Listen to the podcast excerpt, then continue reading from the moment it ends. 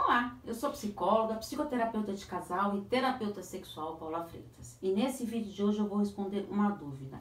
Quando a terapia de casal é essencial?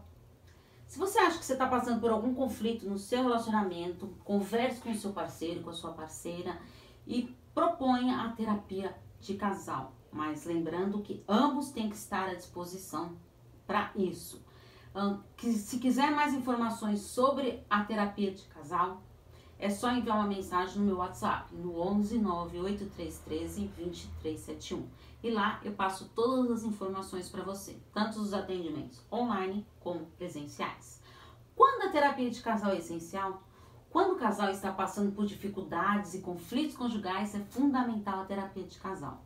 Segundo o Cordioli, as indicações para terapia de, de, casal são quando os conflitos importantes nas relações interpessoais, que se agravam com o tempo, padrões de interação destrutiva que podem levar à violência ou quebra da relação, dificuldade na intimidade envolvendo a comunicação de afetos e de sentimentos, de companheirismo, de planejamento da vida em comum, troca de papéis.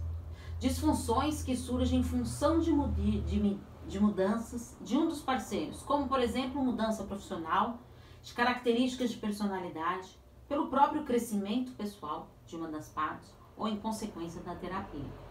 Disfunções sexuais, vaginismo, anorgasmia, ejaculação precoce, desejo diminuído, insatisfação com o desempenho do parceiro, várias outras, que não se resolvem com o passar do tempo. A indicação para a terapia de casal não é tudo, o decisivo mesmo é o desejo e o interesse em se tratarem.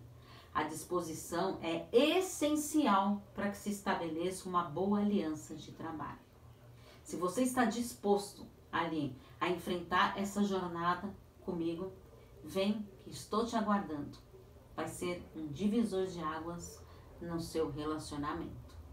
É, acompanhe os mais textos é, nas minhas redes sociais, os vídeos no YouTube, tem muitos vídeos sobre relacionamentos, conflitos conjugais, tem podcasts também que eu falo bastante sobre isso, relacionamentos, psicologia. Porque afinal, quem cuida da mente